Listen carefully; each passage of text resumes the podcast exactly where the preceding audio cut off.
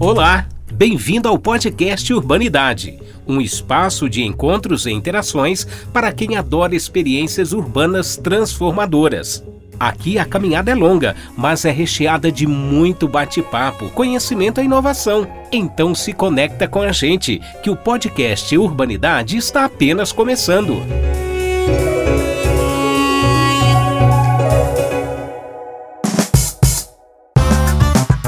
Bom dia, bom dia a todos. Sejam muito bem-vindos a mais um evento do Fórum Urbanidade. Estamos muito animados com esse evento de hoje, um evento que promete ser muito bacana, uma conversa muito interessante. Hoje nós vamos falar aqui sobre planejamento das cidades, principalmente sobre desafios, oportunidades, riscos de se trabalhar no processo de planejamento é, nas cidades brasileiras. Vamos falar um pouco sobre as consequências do planejamento, vamos falar sobre o, as implicações de se planejar, vamos discutir se o planejamento é a solução ou se é a causa do, de alguns problemas da nossa cidade. Vai ser uma conversa muito rica, muito interessante. Muito obrigado a todos que estão nos assistindo. Meu nome é Ricardo Birman, eu sou da urbanizadora Paranoazinho, Cidade Orbitar. É um projeto de Desenvolvimento Urbano em Brasília. Nós somos aí os realizadores do Fórum Urbanidade e é um grande prazer para nós ter todos vocês aqui hoje. Pessoal, sem mais delongas, eu vou dar, vou dar então as boas-vindas aos nossos painelistas. Eu vou, vou convidar eles aqui a entrar na nossa, no nosso painel, por favor, Sofia, Matheus e Raul. Sejam bem-vindos. Nós fizemos aqui um sorteio da sequência com que eles vão fazer uma pequena fala de abertura aí. Primeiro a falar será o Raul. Tudo bem, Raul? Olá, tudo jóia? O Raul ele é autor do livro São Paulo nas Alturas, que foi finalista do Prêmio Jabuti em 2018. Um livro muito bacana aí sobre a história de alguns dos prédios mais importantes de São Paulo. O Raul também hoje é o editor-chefe da Veja São Paulo, a Vejinha, né? E comentarista da CBN. Ele foi correspondente em Pequim, Nova York, Washington e Buenos Aires e editor do Caderno Mercado da Folha de São Paulo. Estudou urbanismo, ele é jornalista, né? Mas estudou urbanismo e inovação digital nos Estados Unidos pela Eisenhower Fellowship. Vencedor do prêmio APCA 2012 pela divulgação da arquitetura Raul é um grande nome, todos nós que acompanhamos é, esse tema de cidades, urbanismo, somos todos grandes admiradores do Raul, do trabalho dele. Raul, muito obrigado por ter aceitado esse convite, é uma grande honra para nós ter você aqui. Vou pedir para a Sofia e para o Matheus cortarem o seu vídeo, para a gente poder ouvir então uma fala inicial aí do Raul de uns três minutinhos. Obrigado pela apresentação. Agora, depois dessa expectativa, vem a decepção. Mas eu uhum. queria apenas resumidamente, quero muito ouvir as perguntas de vocês. É importante lembrar que em São Paulo, os nossos melhores bairros, os nossos melhores quarteirões, as áreas mais diversas da cidade ainda são pré os primeiros zoneamentos e planos diretores. Isso tem que nos fazer pensar e refletir.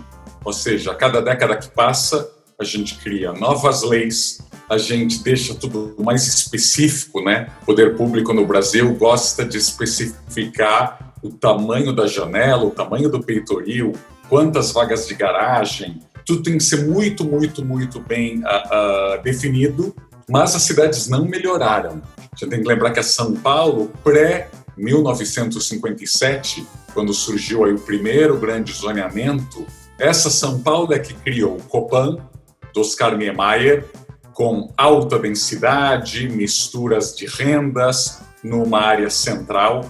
É a São Paulo que criou o Conjunto Nacional, até hoje o edifício mais inteligente de São Paulo, na mistura de usos, no lugar que é seguro, de segunda a domingo, da manhã à noite, tem escritórios de vários tamanhos, comércios e apartamentos, então, essa cidade, como a Avenida São Luís, o Arouche, que tem até hoje, né, de apartamentos para aposentados e kitnetes, apartamentos grandes, às vezes de luxo, uma mistura rara nos bairros que surgiram depois em São Paulo, como Moema, como Vila Olímpia, Vila Nova Conceição, Morumbi, se verticalizaram sob essas leis, sob os novos planos diretores. Então a gente tem que se perguntar Onde nós erramos? São Paulo dos anos 20, 30 e 40 tinha poucas leis, mas muito bem definidas. Talvez por isso essas leis pegaram, né? A partir de 21, o centro de São Paulo, por exemplo, o centro novo, ele tinha um limite mínimo de andares. Você não podia construir nada com menos de quatro andares no centro novo. Ou seja, um adensamento forçoso ali do centro novo. Depois, os gabaritos foram decididos de acordo com a largura das ruas. E quanto mais altos fossem os prédios, mais se tinha que ir recuando em cima. Tudo bem, ficavam aqueles bolos de noiva, mas você tinha um padrão, você criava uma simetria. Isso é muito nítido na Avenida São Luís. Havia regras e também havia exceções. Exceções que premiavam o que não fosse feijão com arroz. Então, com Prestes Maia, aquelas esquinas muito importantes dos eixos de avenidas, os pontos focais da cidade, podiam ganhar exceções, prédios maiores e melhores. Então, é muito importante lembrar dessas exceções e dessa flexibilidade num momento em que a gente tem planos diretores enormes, que a cada década ganham mais artigos e lembrando a nossa Constituição, né? Não são 300 artigos e centenas de parágrafos e que têm que ser regulamentados depois, que fazem uma sociedade melhor. Às vezes, ao contrário. Obrigado. Muito obrigado, Raul. Vários, vários pontos interessantes aí para a gente refletir. Acho que já vai. Daí já dá para começar uma série de. Já dá para puxar uma série de, de assuntos. Eu queria convidar agora a Sofia. A Sofia Mota, ela é arquiteta e urbanista, nascida no Rio Grande do Norte, é, mestre em arquitetura e urbanismo pela Universidade Federal do Rio Grande do Norte, também especialista em gestão de projetos pela mesma universidade e atualmente professora do curso, professora substituta do curso de arquitetura e urbanismo lá na UFRN. Ela é fundadora e atualmente atua no escritório Pipa Urbanismo e Desenvolvimento Imobiliário, é, muito engajada com os temas né, de políticas públicas. Ela é também membro do IAB Rio Grande do Norte como diretora. O IAB, para quem não sabe, é dos Arquitetos do Brasil, na, digamos, não sei se é seccional que chama, na seccional Rio Grande do Norte. E tem uma experiência, uma larga experiência internacional com foco profissional nas áreas de urbanismo, desenho urbano, planejamento urbano é, e desenvolvimento imobiliário. A, a Sofia, ela inclusive integrou por um tempo a equipe da DPZ Co-Design, DPZ é, DPZ, na verdade, né, um escritório americano, é, um dos precursores em novo urbanismo, é um escritório que a gente admira muito e que forma aí grandes quadros e grandes nomes, realmente é uma escola muito, muito importante na atualidade. Então, Sofia, muito bem-vinda.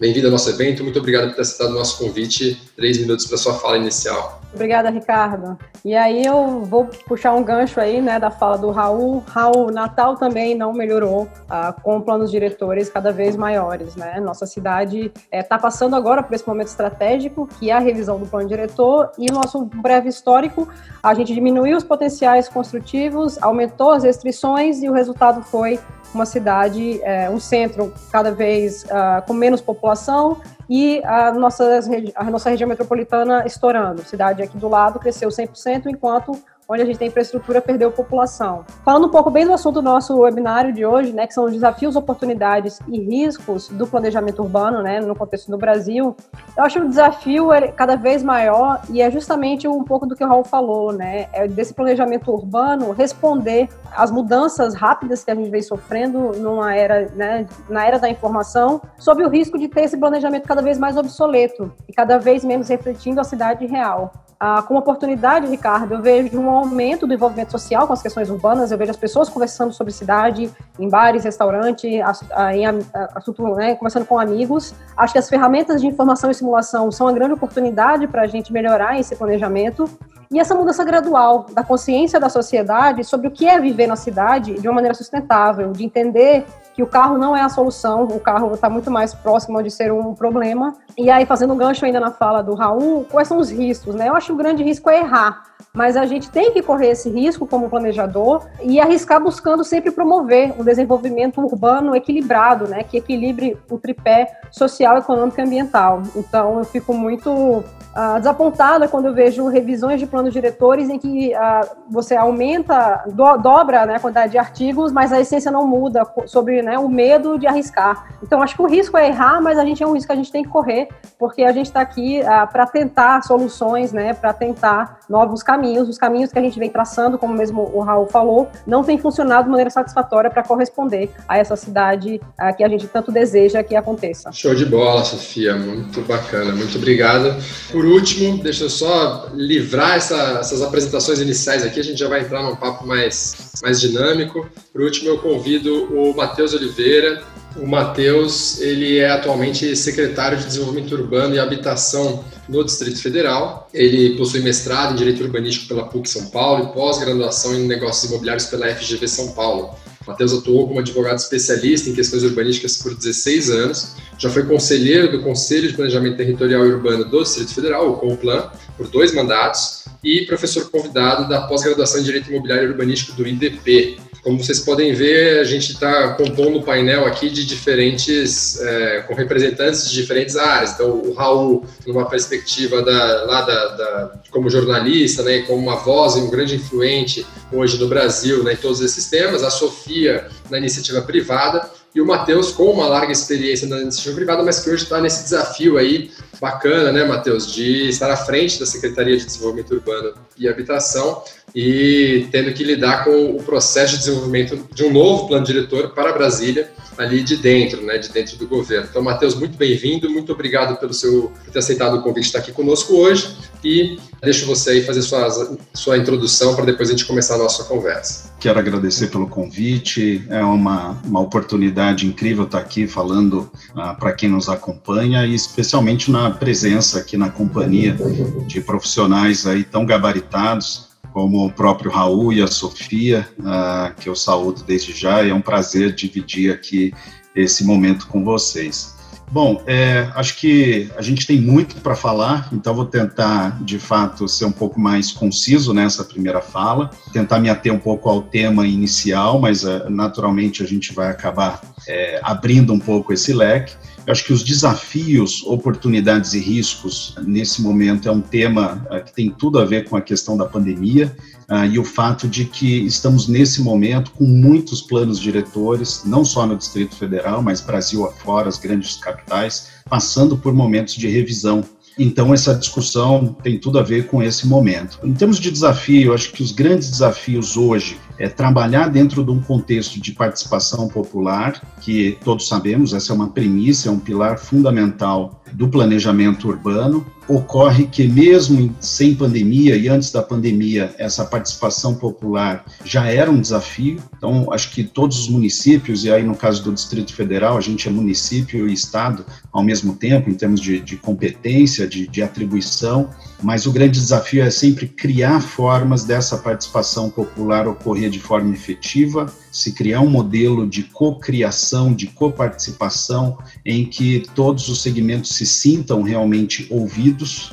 e que uma proposta uh, muitas vezes de plano diretor, porque planejamento essencialmente está no plano diretor, mas não somente, é realmente ter um produto que possa refletir ao mesmo tempo os anseios da sociedade, mas muitas vezes aquilo que o planejador entende que é importante e muitas vezes pode ser mal compreendido, inclusive porque o planejamento tem que pensar realmente no longuíssimo prazo, principalmente. Uh, outro desafio importante são os pré-julgamentos e os pré-conceitos. Isso é algo que a gente enfrenta naturalmente uh, dentro de uma discussão de planejamento. O difícil, e acho que o Raul e, a Sofia falaram muito bem sobre isso, é, num país é, que tem uma tradição né, jurídica da codificação, é realmente conseguir ser simples, né, a Constituição americana tem pouquíssimos artigos, ah, e mesmo depois de tantos anos foram poucas emendas se comparado com,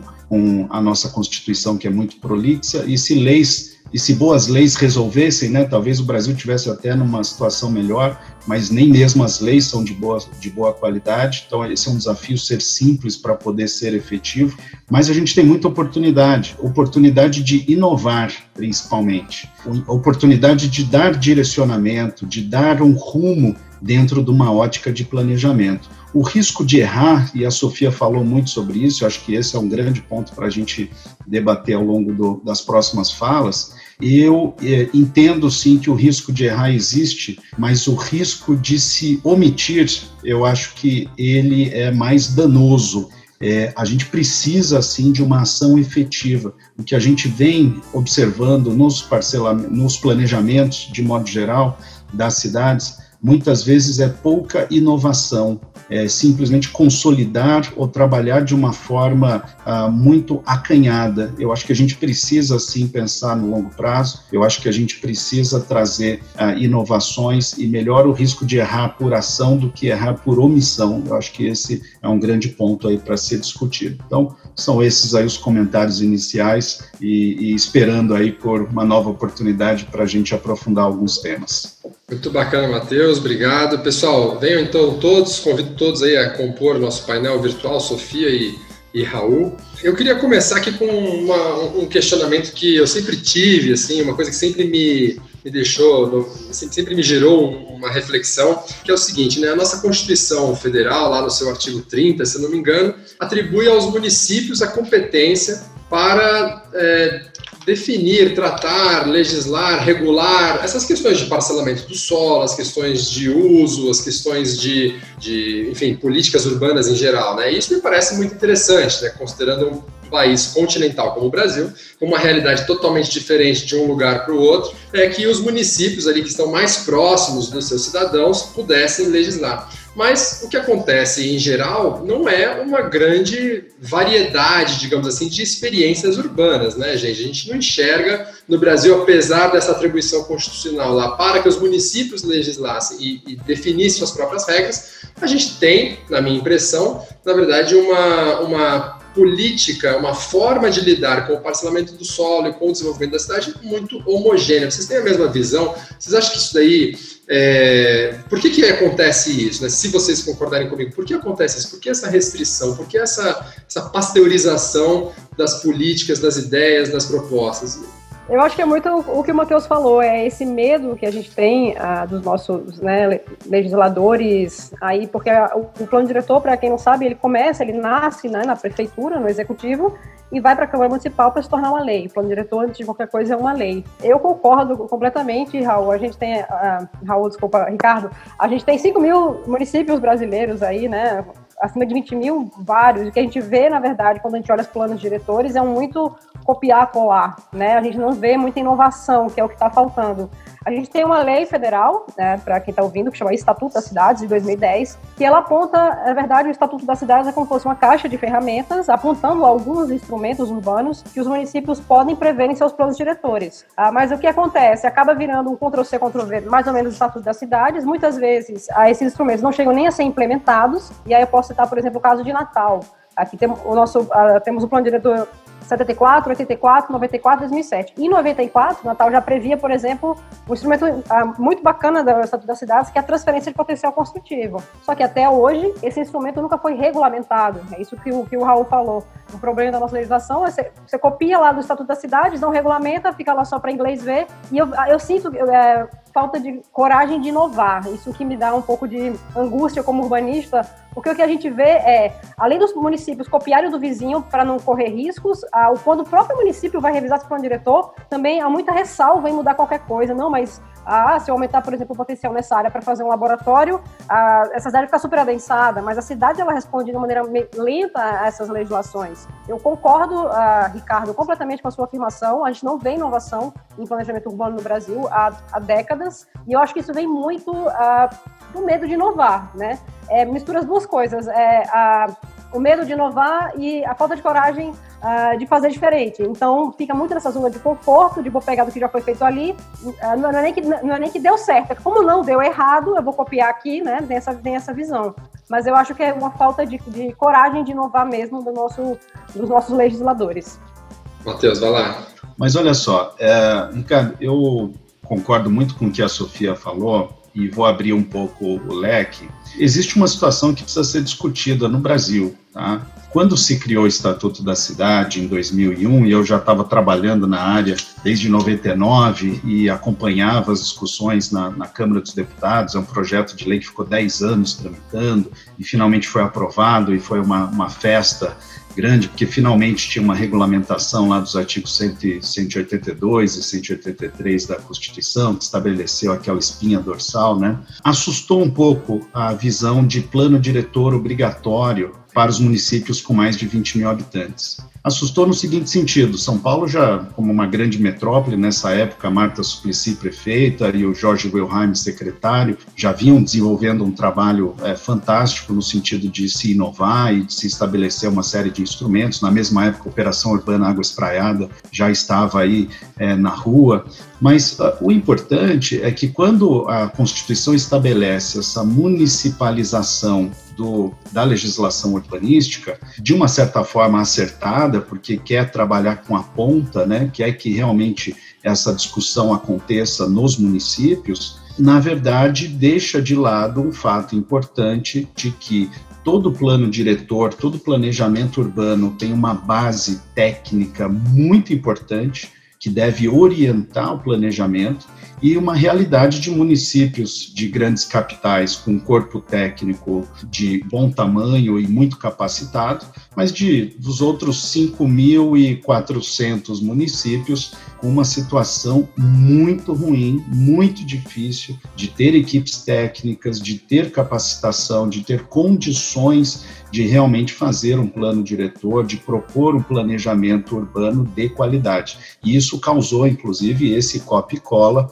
e a gente via situações até de municípios com um capítulo de zona costeira e era um município do interior do sertão, né? Porque passava, porque também ninguém tinha profundidade para conseguir parar para analisar. Isso são fatos verídicos aí que a gente uh, tomou conhecimento ali e tinha um prazo ainda de cinco anos para que esses planos fossem aprovados. Então, hoje, eu acho que a grande discussão é se de fato a gente tem uma municipalização, mas ela não acontece de forma efetiva por falta de estrutura e de capacidade. É, eu não estou nem querendo entrar na discussão aqui de extinção de municípios uh, pequenos, não é isso, mas quando a gente compara estruturas de outros países, a gente vê muitas vezes uma preocupação de um planejamento que não é estanque do município, é na verdade de regiões maiores, regiões metropolitanas, ou, ou de uma esfera que talvez estadual realmente ficaria muito grande. Uh, diversas iniciativas legislativas, inclusive, tentaram criar essa obrigação das regiões metropolitanas de terem um planejamento integrado, mas a gente percebe que, no final das contas, isso não acaba acontecendo por disputas políticas entre os municípios, né? que não há ali uma, um alinhamento de visões e nem muito menos os municípios menores que estão no entorno das grandes capitais não querem também ceder um espaço na teoria, né? Às vezes não na prática, mas na teoria ceder espaço para que a capital controle de forma mais efetiva aquele planejamento. Então tem uma discussão de fundo aí que eu acho que passa muito pela capacidade e capacitação dos municípios de realmente fazerem um trabalho relevante. Eu acho que tem algumas ações e algumas instituições que estão ajudando muito nisso. Eu citaria aqui o Instituto Lincoln, que vem fazendo um trabalho fantástico, a WRI também, ah, no sentido de dar suporte, dar consultoria aos municípios, tentar capacitar gestores para que Brasil afora a gente tenha uma qualidade melhor do que simplesmente o copy-cola. Só para pincelar um pouco esse aspecto também. Aproveitando o, o que o Matheus acabou de falar dessa fragilidade técnica, né? Sinop, no Mato Grosso, é um bom exemplo, né? Uma cidade de 120 mil habitantes, que cresce muito, inundada de soja, não tem favelas, não tem plano diretor, e eu visitei a cidade há pouco, ela tem mais condomínios fechados que gente, né? É um milagre da multiplicação de condomínios fechados e muros. Então a gente pensa que é uma fragilidade técnica, mas como em todas as áreas do Brasil, né? Os vereadores, os empresários locais, ou seja, a falta de informação no Brasil é gravíssima, né? A gente tem que lembrar um mantra, né? As pessoas têm que ler mais, estudar mais. Ou seja, o problema de Sinop não é falta de dinheiro ou pobreza, como em tantos outros municípios. Agora, vou fazer uma provocação que a Sofia certamente conhece essa área muito mais do que eu. Ou seja, além de sei lá, até os vereadores de São Paulo mal conhecem o plano diretor e metade dos vereadores de São Paulo teria dificuldades de explicar os objetivos do plano diretor vigente. Mas a impressão que eu tenho é que as faculdades de arquitetura também são muito homogêneas. Então, por isso que às vezes, além do copia e cola, elas pensam igual para cidades muito diferentes. Né? Eu tenho viajado pelo Brasil para falar sobre uh, o livro, sobre São Paulo nas Alturas, e as perguntas dos alunos são as mesmas. É, gentrificação, assim, cidades que não têm um bairro se valorizando há anos. Mas o grande tema, o drama, é assim, Londres e a cidade do interior de São Paulo falando de gentrificação. Eu acho assim um choque, né? Ah, os cacuetes são muito parecidos, né? Ou seja, não há uma diversidade, assim, qual é o problema deste bairro? Qual é o problema desta cidade? Então, se você fica repetindo, às vezes, visões ideológicas, dramas, às vezes de uma pequena bolha da Vila Madalena, sem tropicalizar esses debates, essas preocupações, aí você acaba tendo um discurso muito parecido no país inteiro.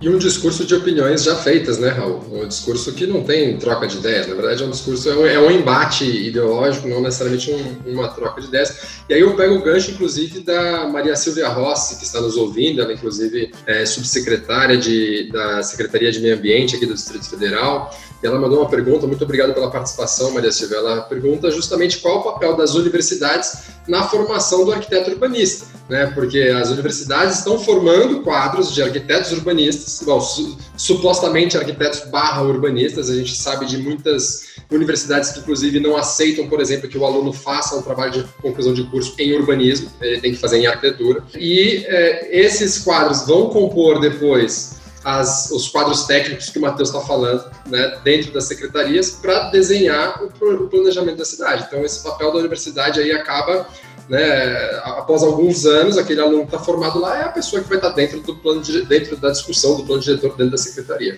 Eu acho que as universidades têm um papel fundamental, né, a, na formação dos arquitetos, elas que nos formam. Do ponto de vista das universidades federais, que eu posso falar um, um pouco, a, que eu tenho essa experiência, eu acho que é um erro quando as universidades a, remuneram melhor os professores que têm dedicação exclusiva à universidade, os professores que não têm uma atuação prática para trazer essa realidade. Porque a, já ouvi, por exemplo, a, a, universidade particular, ela forma o, ela pretende formar o, o profissional e a Universidade Federal quer formar o pesquisador. Eu discordo, acho que a Universidade Federal ela traz uma visão além da visão de mercado, uma visão mais social, mas tem sim que haver uma, um, um quadro técnico de, de professores que tenham essa prática, porque senão fica muito na teoria. E aí, o que acontece? A gente se forma arquiteto urbanista lendo diversos autores que nunca fizeram planejamento, nunca fizeram desenho urbano, digamos assim, trabalham muito refletindo sobre né, as consequências, e é bem o que o Raul falou. Uh, então, olha, lá em Londres, quando fizeram Canary Wharf, que foi uma operação urbana,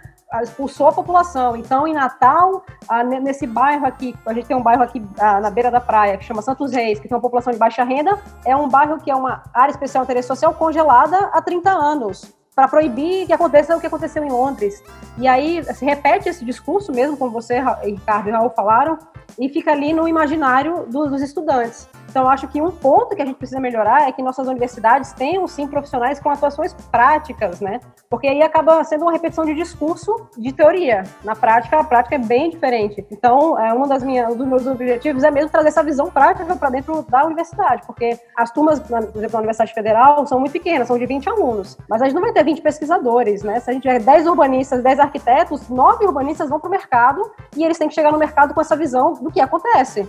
E o mercado, eu digo, não só fazer, por exemplo, desenho urbano, mas também trabalhar na iniciativa pública, não deixa de ser mercado, é fora da academia.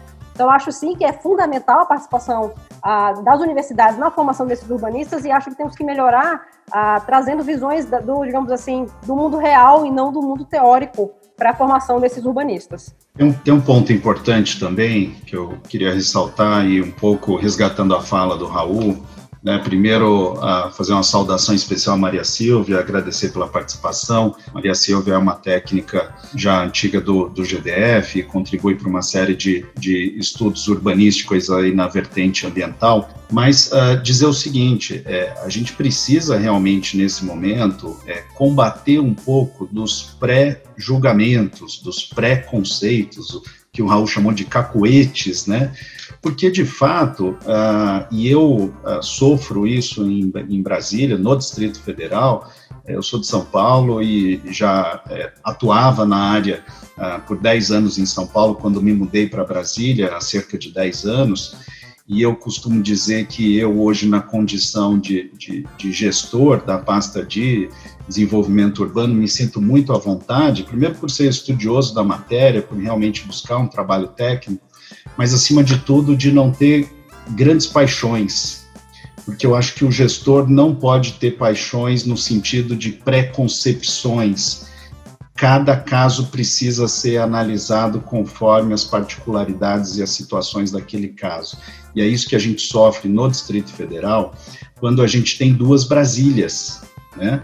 A gente tem a Brasília do plano piloto da área tombada, uh, que é a maior extensão uh, de área tombada pela Unesco, uh, que é uma preservação importante, sim, mas não é pelo seu valor histórico do passado, é, é para que a gente preserve para futuras gerações um modelo de planejamento urbano idealizado por Lúcio Costa, e aí eu não vou entrar no julgamento de valor se foi um bom plano, se é um bom projeto ou não. Ele venceu o concurso como obra de arte, eu diria, de urbanismo, tem o seu valor, precisa sim ser preservado. Mas aí surge a segunda Brasília, uma, uma eu vou chamar de uma metrópole, mas uh, no sentido mais de, do fato de que são 3 milhões de habitantes, com um espraiamento terrível, desastroso, são 33 regiões administrativas no todo, situações de um DF que, por um lado, tem a maior renda per capita é, do país, o dobro da média nacional, mas que ao mesmo tempo tem uma das maiores favelas do Brasil, que é Pôr do Sol e Sol Nascente, que é uma extensão de uma ocupação irregular é, próxima a Ceilândia, nos fundos de Ceilândia, Ceilândia, que vem desse contexto, né, para quem não é de Brasília, era a Comissão de Erradicação de Invasões, que era a SEI, criada na época pós-construção de Brasília, com é, população de rua, que precisava tirar esses invasores da área central e levar para algum lugar bem distante. Hoje, Ceilândia é uma cidade pujante, de 600 mil habitantes, com um comércio ah, incrível, com uma, uma, uma capacidade de desenvolvimento econômico muito relevante, que a gente, inclusive, enxerga como uma nova centralidade que precisa ser criada dentro de um contexto de, de cidades mais polinucleares, né? mas que, ao mesmo tempo, é, o planejador urbano não pode cometer o erro de pensar o restante do Distrito Federal como se fosse o plano piloto como se fosse a área tombada. Hoje a gente tem problemas seríssimos de preconcepções, mas não só ah, dentro do governo, dos planejadores. Isso não é uma crítica aqui velada, é algo que eu debato com as equipes ah, desde janeiro de 2019, quando assumi a pasta, de que a gente precisa é, realmente ter um olhar voltado para as particularidades de cada região é, no sentido de que não se pode pensar o restante do DF como se pensa o plano piloto, mas a população, imagina vocês que é, eu estava mencionando que venho de São Paulo, é, morei muitos anos na Vila Mariana e depois no Itaim, e vim morar em Brasília em 2008. Ah, encontrei um apartamento dos meus sonhos ah, de frente para um parque na região administrativa de Águas Claras, que é um novo bairro, uma nova região administrativa que surgiu ali nos idos do, do início dos anos 2000, foi um grande canteiro de obras é, do país naquele momento, porque é, é, um conceito muito parecido de uma densidade mais alta de prédios, sem aquele, aquele conceito de superquadra, é como se eu tivesse na Vila Mariana, no Itaim, e eu costumo dizer que eu me senti em casa logo que cheguei em Águas Claras e moro aqui até hoje. E as pessoas no plano piloto ficavam assustadas. Como que você mora em Águas Claras, aquele paliteiro, aquele mundo de prédios? Eu falo, não, mas eu desço a pé e vou para a padaria a pé. Né? Eu faço as coisas, eu vou para o parque a pé, eu faço tudo a pé. No plano piloto, que a gente sabe é uma concepção rodoviarista, você não consegue ir no mercado a pé, você não consegue fazer nada. Então, o perigo, o problema é a gente cair em erros, e historicamente a gente sabe que isso acontece, por conta desse pré-conceito, desse pré-julgamento, que é da população, inclusive. E aí eu ia dizer, quando a gente propõe ah, e leva para os. A gente tem um conselho administrativo, desculpe se eu estou me alongando, depois eu, eu reduzo o tempo nas próximas falas, mas acho que isso contextualiza muito o que está sendo dito. A gente tem um conselho de planejamento territorial, que é uma instância colegiada, paritária, sociedade civil e governo, com 30 conselheiros, que é a instância final de aprovação de loteamentos, aprovação de regularização fundiária e, e projetos de leis urbanísticas. E sempre que surge um, um loteamento para ser aprovado, a própria mídia e segmentos eh, de algumas entidades preocupadas com o tombamento, e a gente está falando de áreas muito distantes, geralmente, do, do plano piloto, se preocupam. Nossa, mas vai aumentar a densidade. Densidade é uma das mais baixas que existe no, no, Distrito Federal, especialmente no plano piloto, densidade baixíssima. Mas existe uma pré-concepção de que até lá no, no, numa região administrativa distante do plano piloto, não pode surgir um, um novo loteamento planejado com estudos de tráfego, com estudos ambientais, porque isso vai impactar é, no plano piloto e vai criar uma série de discussões e, e, e uma pré-concepção de que o crescimento ele é danoso danoso, na verdade, foi o espraiamento inicial que gerou uma situação de uma cidade que não é sustentável em todos os sentidos. Então, acho que uma grande discussão é essa, é como enfrentar, de fato, esse, essa pré-concepção. E eu tenho feito um trabalho de tentar, com muita tranquilidade, é, mostrar que a gente precisa trabalhar com técnica é, e sair um pouco da caixinha, né? A gente precisa pensar realmente dentro de particularidades que muitas vezes encontram resistências, mas que são resistências históricas e não realmente pautadas aí por fundamentos técnicos. Né? Matheus, eu vou expandir um pouco isso com base no que você falou. É, esses preconceitos, essas preconcepções não são só aquelas que a gente percebe como preconceitos e preconcepções. Tem um monte de coisa que a gente está replicando aqui sem se dar conta. Né? Você tocou na questão do adensamento, isso de fato é uma. Assim, eu acho que o senso comum né, de praticamente qualquer pessoa assim que não é da área, que não é técnica, é, é, enxerga hoje por uma questão, não sei se é cultural, talvez o Raul saiba dizer assim, de onde vem isso, né? Mas uma percepção de que densidade, por exemplo, é um problema, né? Ah, vai adensar, então vai gerar trânsito, vai gerar todos aqueles problemas que a cidade tem, vai acabar com o meio ambiente, vai verticalizar a cidade, isso aí vai interferir em um monte de coisas de qualidade de vida, vai gerar sombra, e sei lá, tem todos esses argumentos que a gente escuta, né? Mas é, é sempre bom a gente lembrar, o contrário de adensar não é não adensar. O contrário de adensar é espalhar. A cidade ela cresce, né? tem que decidir se ela vai crescer para cima ou nas áreas onde já tem infraestrutura ou se ela vai crescer para os lados, né? E aí, Raul, é, porque de onde vem isso aí? De onde vem essa? Olha. Isso é no mundo inteiro, inclusive, né? É, o horror ao adensamento une esquerda e direita no Brasil. São uns raros aí momentos de congraçamento dos brasileiros atacar o adensamento, né? Acho que PSOL e Aliança pelo Brasil se dão as mãos, né? Agora, tem certas culpas, a gente tem que lembrar que nos anos 50, quando as cidades começam de fato a se verticalizar muito, o mercado imobiliário cometeu alguns problemas e alguns erros. Aliás, até hoje, no né, mercado imobiliário, a gente ainda não falou dele, estamos falando muito de academia, poder público. A gente tem que lembrar que quando o mercado imobiliário faz algo ruim, sem cuidado, sem capricho, sem gastar meia hora pensando no contexto, você prejudica qualquer outro prédio. Né? Ou seja, quando um bairro piora por causa de um empreendimento, você cria uma geração de não no meu quintal. Você cria uma geração de pessoas que acham que todo prédio é negativo. A gente tem que lembrar que, como havia uma demanda gigantesca por apartamentos em áreas centrais, na São Paulo dos anos 50, surgem as kitnets. Com raras exceções, essas kitnets eram mal planejadas. Eu vou dar um exemplo clássico, que é o edifício São Vito, né? ali do lado do mercado municipal, que já foi demolido. Mas o São Vito, final dos anos 50, ele tinha 630 apartamentos e três elevadores que é um cálculo incrível, né? Obviamente não ia causar confusão.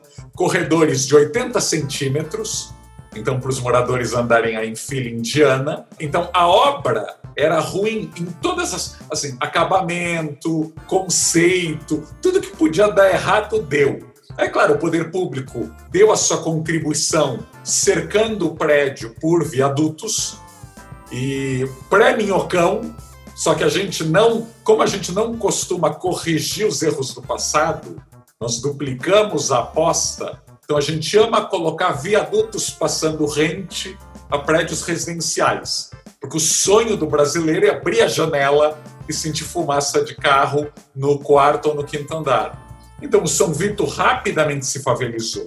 Como São Vito, eu calculo uns 30 prédios muito grandes em áreas centrais de São Paulo que eram apelidadas de treme-tremes. Ou seja, havia a questão aí moral, né? o primeiro zoneamento de São Paulo, o Anhaia Melo, não à toa, o fundador da FAO, USP, dizia que esses prédios eram antifamiliares, porque esse tipo de gente que mora solteira, que mora nesses apartamentos pequenos, fazem coisas que Deus condena, então, as leis vieram na ideia de vamos fazer apartamentos grandes, espaçosos, vamos limitar o número de unidades por hectare. Então, o adensamento ganhou essa fama ruim por uma questão prática, mas também uma questão classista. Ou seja, se eu posso pagar por um apartamento de três quartos e suítes e quatro vagas na garagem, e a minha empregada mora em casa, eu não vou pensar em quem mora num apartamento de 30 metros quadrados, que enfeia o meu bairro. Melhor empurrá-lo para onde ele puder pagar. Até hoje essa mentalidade é muito forte, né? Você que bairros que cresceram na última década, sei lá, Altiplano em João Pessoa, ou nas últimas décadas como Boa Viagem, eles são lugares que não têm essa diversidade até como produto de mercado. Quando o mercado imobiliário pega uma Faria Lima e faz 100 prédios iguais, é um convite a um fracasso.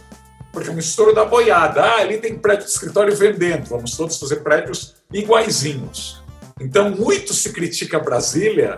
Eu vou provocar aqui o Matheus, que corretamente não quis falar do tabu Lúcio Costa, mas eu acho que as faculdades, a academia presta um desserviço ao debate nacional ao pisar em ovos ao tratar Lúcio Costa.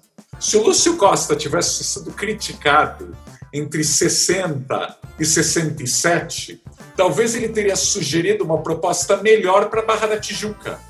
Mas ele repetiu os mesmos erros.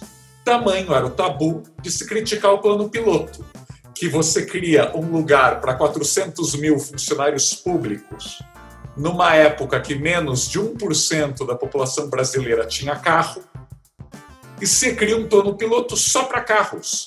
Ou seja, a mentalidade do Leblon se impondo a um lugar para classe média e classe média baixa. Por incrível que pareça, nossos progressistas não acham isso um escândalo, né? Você criou uma cidade só para carros. Barra da Tijuca repetiu isso. O fato de não criticarmos a tempo o Memorial da América Latina em São Paulo, do Niemeyer, aliás, que foi tombado com menos de 10 anos de existência, um dos tombamentos mais urgentes da história da humanidade, né? A maioria dos países, aliás, só permite tombamento com obras com no mínimo 30 anos de existência, né? O Niemeyer fez diversos outros memoriais da América Latina deve ter achado o resultado ali muito bom. Então, a gente tem que sim criticar medalhões e projetos que deram errado para a gente aprender a corrigi-los. é fundamental a gente saber corrigir erros urbanísticos, senão passam décadas e a gente não tem coragem de falar que, por exemplo, os calçadões do centro de São Paulo deram muito errado. Eu peço para já poder tratar desse aspecto. Não sei se a Sofia ia fazer aí alguma consideração, eu cedo a, a, a, a, fala aqui. Eu concordo com o Raul, eu só vim conseguir criticar o modernismo e o Lúcio Costa quando eu fui para os Estados Unidos. Que lá, né, eu trabalhava na DPZ e lá, ah, bem nessa ideia do, do né, de pensar diferente, o novo urbanismo é um movimento que foi buscar a inspiração nas cidades que surgiram antes do carro. Então, indo contra o modelo americano rodoviarista, que é Brasília, que é a escala de projeto é o carro, é o 2 mil por 5 que é a vaga, eles foram nas cidades que surgiram antes do carro. Então, cidades europeias, cidades americanas, ah, ali do final do século XIX. E aí, qual é a escala humana? É o contato com a calçada, é uma altura, né, de uma edificação que tenha visual para a rua. Não estou dizendo que eu sou contra a verticalização, acho que a verticalização é um caminho para a gente ter densidade, que é uma grande pauta em, em qualquer revisão de plano diretor. Acho que o Matheus deve estar é, sofrendo isso lá em Brasília, mas em Natal, para ilustrar, a densidade da cidade hoje é de 50 habitantes por hectare. A ONU recomenda, para ser sustentável do ponto de vista de infraestrutura, entre 150 e 450, para você ter ah, um retorno do investimento ali que seja sustentável economicamente. E aí isso é um tabu em Natal, porque a gente tem hoje dois bairros que têm essa densidade de 150, e aí um deles é um bairro verticalizado e outro é um bairro que é uma área especial de interesse social. Então, a densidade ela não quer dizer uh, subir as alturas para sempre. E isso é bom, porque a única maneira da gente multiplicar a matéria-prima da cidade, qual é a matéria-prima da cidade que não se multiplica? É o solo. A única maneira de a gente multiplicar esse solo é verticalizando e aí considerando, claro, as, as questões, por exemplo, a, se eu quero preservar uma visual, eu faço um controle de gabarito e, e aí por diante. E aí eu concordo com o Raul e, e, e passo a palavra para o Matheus, mas uh, só trazendo isso, que é muito difícil no, no, Brasil a gente criticar o modernismo, porque foi nessa época que os arquitetos brasileiros tiveram né, um respaldo mundial. Então, na academia, a gente só idolatra e esquece de criticar, e acontece isso aí que você falou, Raul.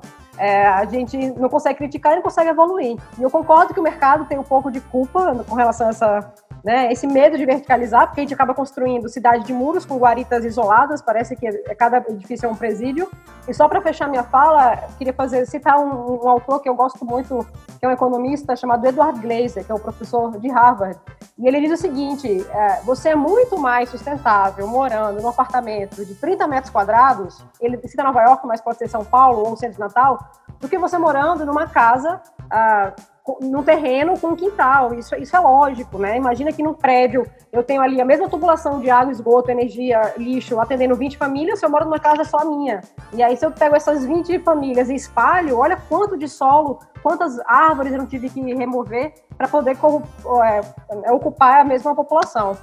E aí eu passo a palavra para o Matheus. Olha, é, não é que eu tenha fugido da crítica aí ao plano piloto, ao Lúcio Costa, ao projeto, né?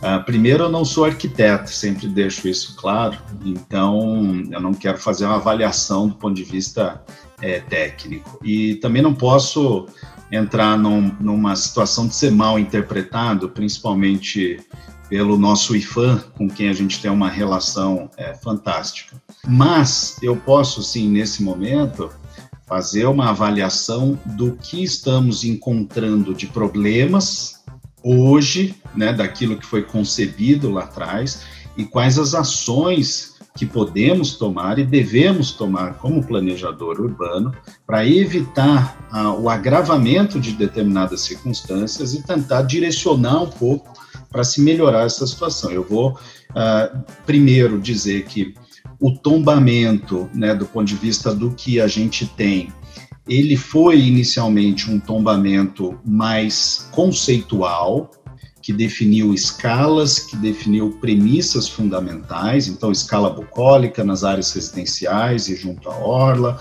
a escala gregária ali mais na área central, a escala monumental. Então isso acho que sempre funcionou muito bem. Em 2016 o IFAM aprovou uma portaria chamada Portaria 166, uh, que detalhou esse tombamento.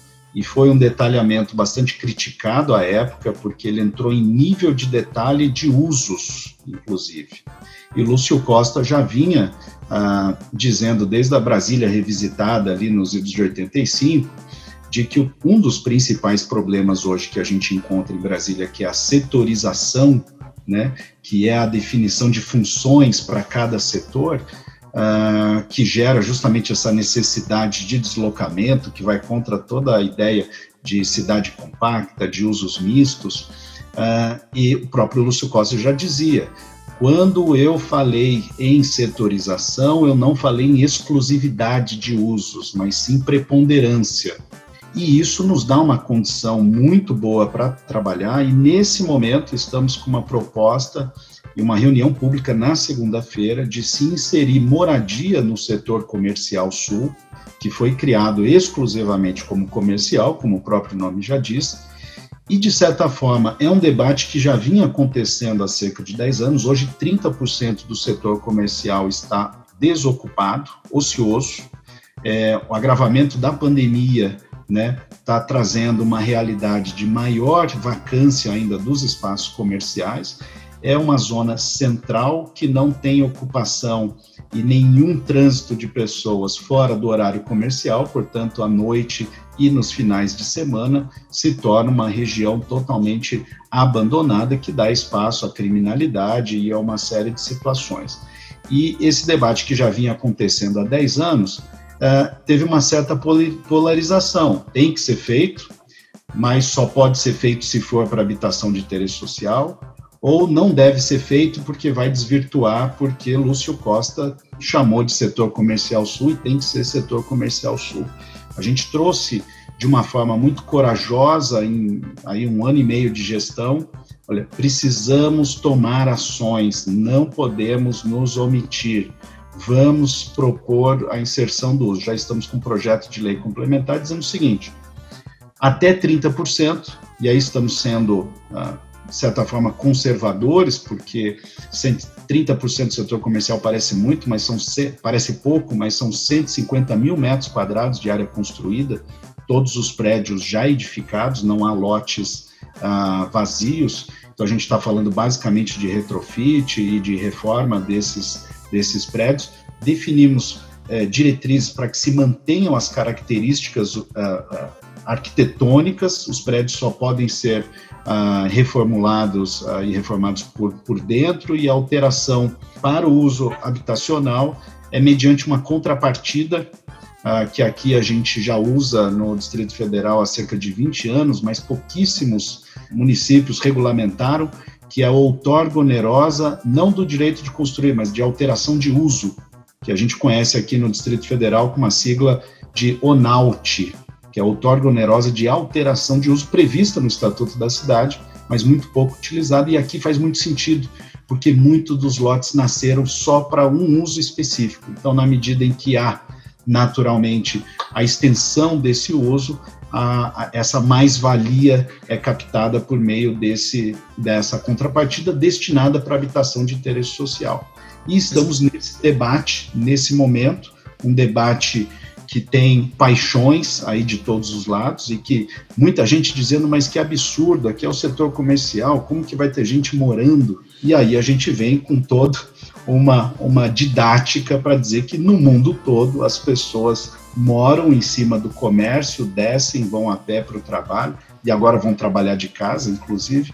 Então, assim, essa situação toda uh, de Brasília realmente precisa não só de coragem, mas acima de tudo de desmistificar que há condição sim de se preservar os conceitos, as características, as premissas fundamentais do plano, mas isso não significa tombamento e engessamento. Precisamos mas, sim Mateus, ter olhar e coragem para avançar. Vamos sair assim do, do, do, específico, porque Brasília tem essa, e eu vou fazer até uma provocação aqui, Brasília tem essa realidade super estrita, e é claro que esses projetos são super interessantes de, de, repensar algumas coisas muito engessadas, né, que em Brasília são mais engessadas em qualquer lugar. Mas o ponto aqui, para tentar puxar para o tema macro da nossa conversa, é sobre a, a efetiva capacidade dessa lógica de planejar a cidade de prestar qualidade de vida para a sua população. Tem várias perguntas aqui nessa linha, gente. Eu, infelizmente, não vou conseguir ler todas, mas agradeço aí o Vitor Cavalho Pinto, agradeço o, o Maurício Nunes, todos perguntando sobre esse aspecto, que é o aspecto da irregularidade. Porque quando você planeja, planeja, planeja, planeja, estabelece lá um, um plano para como a cidade deve crescer e se desenvolver,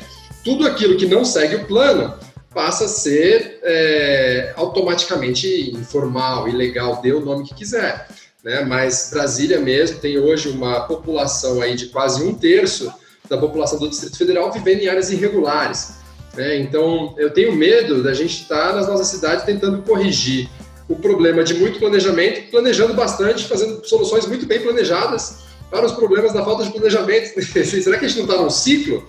Será que a gente não está viciado? Não tem outras formas assim, gente? E aqui no Brasil a gente não está acostumado com isso, mas o Raul tem uma experiência internacional aí gigantesca. Pode falar um pouco sobre isso. Tem gente fazendo diferente, Raul? Tem outros lugares que fazem isso, de, tem outras formas de resolver essas questões da cidade? Ou a gente tem que fazer um plano e acertar na mosca o futuro pelos próximos 10 anos, como manda o Estatuto da Cidade? Em São Paulo, dois terços da cidade não seguem o plano diretor. Elas nunca seguiram. É em onde a lei não pegou. Então, por exemplo, você pega Jaraguá, Paraisópolis, Heliópolis, tantos outros bairros, com construções com sete andares, oito andares em favela, multiuso. Jenny Jacobs sorriria, sem nenhum recuo, tudo bem, sem menor possibilidade de segurança ou de fiscalização. Mas é uma cidade que está crescendo é, longe de qualquer conceito do plano diretor ou seja, o potencial construtivo, ou seja, é onde a lei não pega. Eu, eu trouxe aqui, não sei se vai dar para ver bem, aqui, por exemplo, é aquele manual de zoneamento de Nova York, que em quadrinhos, quadrinhos, eles explicam o que pode fazer em cada bairro de Nova York. Assim, você não precisa ser nova-iorquino, aparecer em filme do Woody Allen, frequentar o planeta lá do Sex and the City, ou do Friends, ou do Girls, para entender, olha, na rua 125 tem um distrito especial no Harlem, porque é a Main Street, aonde pode ter casas de shows, etc, etc, etc. Assim, é muito simples. Tem aqui os desenhinhos, tudo explicado, qual é o coeficiente de aproveitamento, aliás, média, né, 10, 11, 15 vezes o tamanho do terreno. E, mas você consegue entender, olha, aqui tem recuo, aqui pode estar uso, aqui se você criar uma praça aberta para usufruto da vizinhança, você pode construir mais. Aqui, como é um mercado, principalmente de locação, né? A casa própria em Nova York não pegou. Então, se você faz locação com 15, 20% das unidades com preços subsidiados, você ganha mais metros quadrados ou ganha mais gabarito.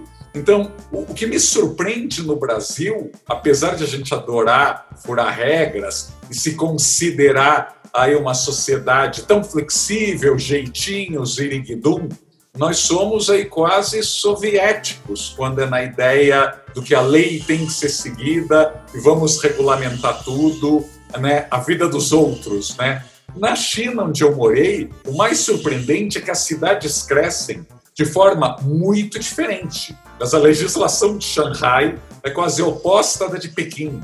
Chongqing, que é a maior metrópole da China, tem 32 milhões de habitantes, ela tem o Yangel, o escritório do Yangel, como grande consultor, que não tem nada a ver com outras grandes cidades chinesas, né? Que ainda estão cre querendo crescer muito, né? Tianjin já cresceu tanto que eles estão naquela fase, não, vamos endireitar. Guangzhou, que é uma cidade secular, né, antiga Cantão, ela tem uma área histórica que é maior que a de Pequim e de Xangai juntas, porque ela acha que esse patrimônio histórico é mais importante, até por ser uma cidade aí mais ocidental, né, a quarta cidade da China. Então é engraçado você ver que essa questão do teste, teste, corrige, experimenta, se der certo, outras cidades vão te copiar, é mais comum num país de partido único, num país que é uma ditadura, num país supostamente centralizador, do que no Brasil. Isso me surpreende, né? Aliás, em Pequim é muito mais fácil você descobrir conjuntos habitacionais populares nos bairros mais ricos do que no Brasil.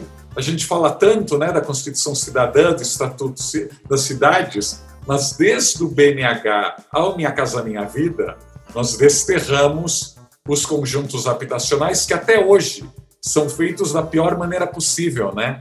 Parece que ninguém assistiu ao filme Cidade de Deus. Na China, em Pequim, eu morava num condomínio uh, de luxo para os padrões locais e do lado tinha um condomínio para pessoas super simples e numa boa. Aliás, é muito comum isso.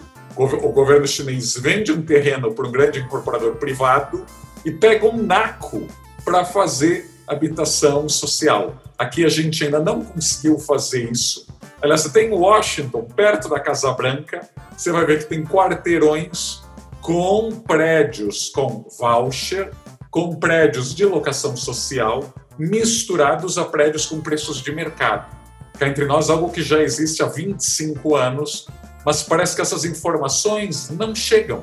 Parece que a gente passa décadas tentando criar aí as nossas jabuticabas, sem perceber que o mundo tem tentado resolver esses problemas, né? De segregação, de suburbanização, de se expulsar os mais pobres.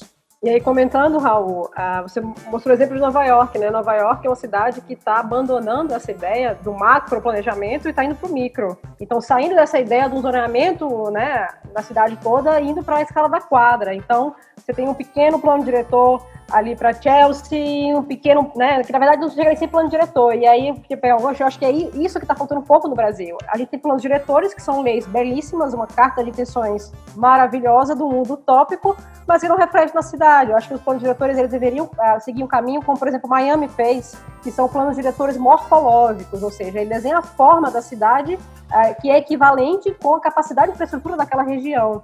Então, uma região que eu tenho, por exemplo, em, Miami, Downtown, que é uma região que tem uma infraestrutura uh, grande, mas eu precisava misturar o uso, eu defino uma forma compatível com aquela área e incentivo que esse uso seja misturado. Que é, uh, Brasília é um ótimo exemplo para os urbanistas de como não fazer. Como não segregar os usos e como não fazer um, uma mobilidade uh, do carro uh, individual.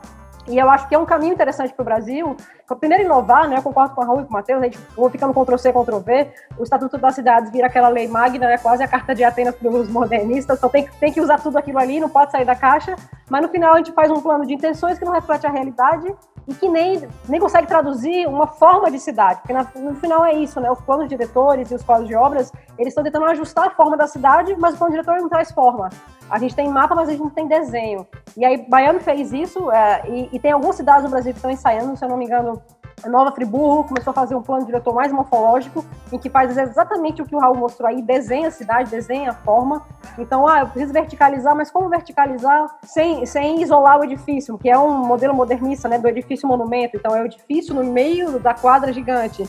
Ah, Vancouver está fazendo uma coisa muito interessante. Vancouver ah, nos anos 80 sofreu o que o Brasil sofre toda hora, né, abandono do centro, mas houve ali um pacto entre sociedade, urbanistas, políticos, de vamos reocupar o centro. E existe a máxima de que como é que eu reocupo o centro? Eu preciso ter uso misto e eu preciso ter fachadas ativas, eu preciso ter edifícios que dialoguem com a calçada.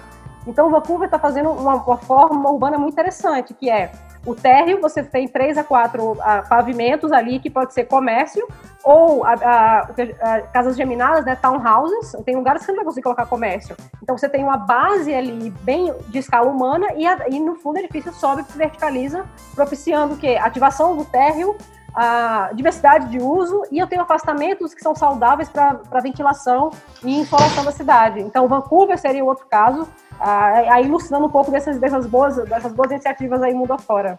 Pessoal, nós estamos caminhando aqui para o encerramento, a gente tem um compromisso com vocês e com os nossos espectadores de encerrar ao meio-dia, faltam cinco minutos. Eu vou aproveitar esse gancho de passar de novo para o Raul, Matheus e, e Sofia, mas pedir para vocês aproveitarem para fazer isso já como em tom de umas considerações finais. Ah, eu vou reforçar aqui o convite a todos que estão nos assistindo a acompanhar o Fórum Urbanidade nas redes sociais, se inscrever no nosso canal do YouTube, é, seguir no Instagram, Facebook. E vou fazer um convite para vocês três já, um convite que já está virando tradição aqui no Fórum, que é, é, como a gente teve um número muito grande de perguntas, teve até, peço desculpas aos, aos ouvintes, não deu tempo de a gente abordar todos os temas aqui, são muitas questões muito interessantes sendo discutidas, a gente queria convidar vocês para uma entrevista após esse evento, não agora, a gente vai agendar, a gente vai agendar um horário para poder tocar em mais alguns aspectos aqui que ainda faltaram. Essa entrevista vai ficar também disponibilizada no, no YouTube do Fórum Urbanidade como complemento a essa nossa discussão aqui. Muito obrigado aí vocês, vou passar então ao Raul, Matheus e Sofia para fazer um, um encerramento. Olha, para encerrar, temos que ser menos abstratos, mais locais, mais precisos, com mais metas. Como a Sofia falou, eu aproveito para acrescentar: o Brasil ama boas intenções, mas detesta medir, medir o resultado dessas boas intenções.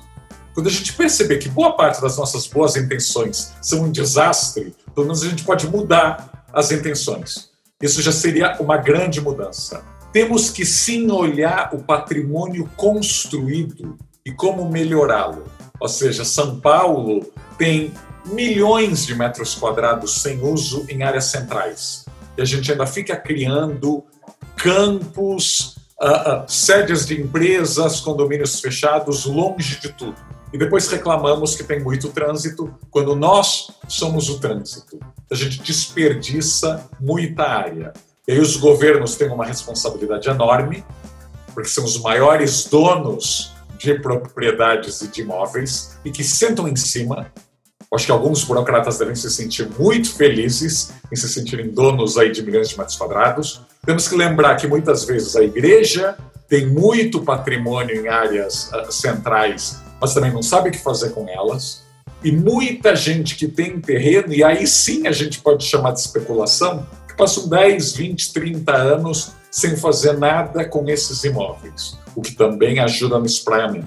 E aprender com quem está fazendo certo, né? O sítio C1, que é um grande exemplo de pegar diversos bairros e a revitalização urbana de Seul está sempre ligada com a vocação econômica, porque não é fácil estar sanduichado entre China e Japão, que são países aí, digamos, um tanto agressivos e competitivos. Então a Coreia pequenininha tem que exercitar seus cotovelos e impor aí uma transformação de Seul, que é uma cidade invejável e que soube criar distritos de design, distritos de startups, distritos da geração maker, transformou lixões literalmente em parques, criou parques lineares onde antes havia elevados expressos, como o nosso Minhocão, e que a gente mal acompanha. Às vezes a gente olha demais, talvez, Copenhague, Barcelona, que são cidades pequenas, mas a gente tem que olhar para a Ásia, onde cidades de 10, 15 milhões de habitantes surgiram em poucas décadas. E por último, ler, se informar.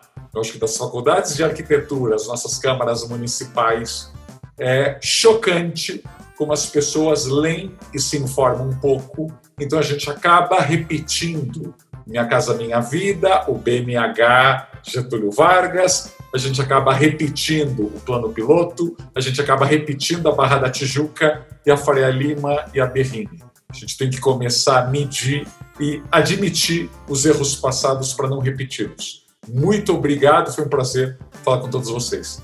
Bom, uh, eu quero partir para os agradecimentos e deixar alguma reflexão final dizer que foi um prazer estar aqui do lado da Sofia, do Raul, do Ricardo, nessa troca de ideias fantástica, aprendi muito aqui. Uh, quero fazer um agradecimento especial, parabenizar toda a nossa equipe da CEDU, a gente tem conseguido avançar em todos esses desafios graças a uma equipe técnica que a gente conseguiu montar já no primeiro ano de gestão, que é uma equipe fantástica, de uma dedicação, de um empenho, de uma seriedade e, e, de um senso de coragem e de inovação fantástico que tem nos permitido realmente uh, seguir uh, com todos esses desafios. Eu também sou otimista, uh, me filio aí à, à, à posição da, da Sofia. É, eu acho sim que que a gente precisa acreditar, a gente precisa inovar, a gente precisa ter coragem. Pecar por omissão muitas vezes é pior, mas a gente precisa de uma sociedade sem polarizações. A gente precisa de uma sociedade que discuta ideias, eh, que discuta realmente com a cabeça aberta, de coração aberto, aquilo que a gente precisa para ter cidades melhores. É, eu vou citar aqui rapidamente o Paul Krugman, né, economista americano, vencedor de prêmio Nobel, ah, sempre fala que nos Estados Unidos, momentos em que houve uma polarização grande, muito pouco se avançou em políticas urbanas, sociais, econômicas equilibradas.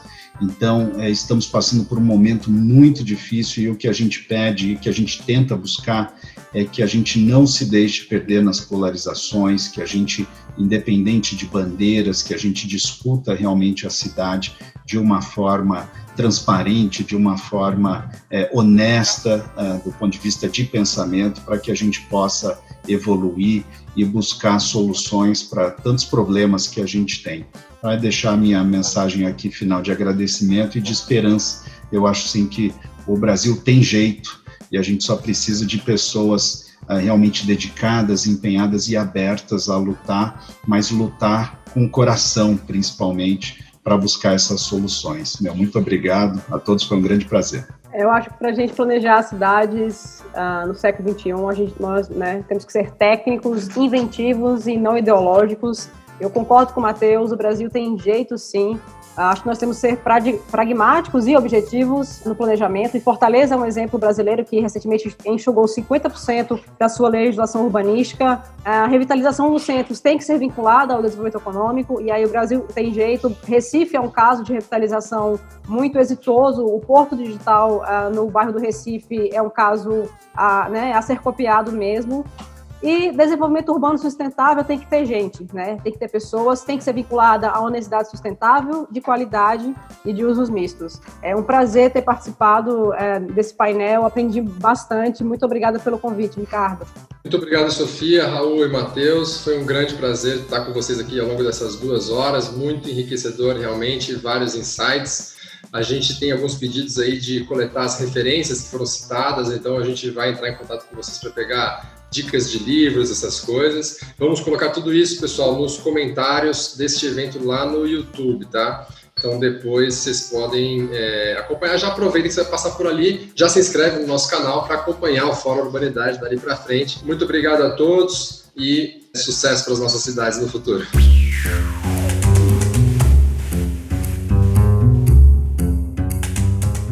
E aí, gostou do episódio? Então continue com a gente e torne a sua caminhada pelas cidades do Brasil e do mundo ainda mais leve e interessante. O podcast Urbanidade é uma realização da cidade Urbitar e conta com o apoio da Fundação Aaron Birman e da editora Vitínitas.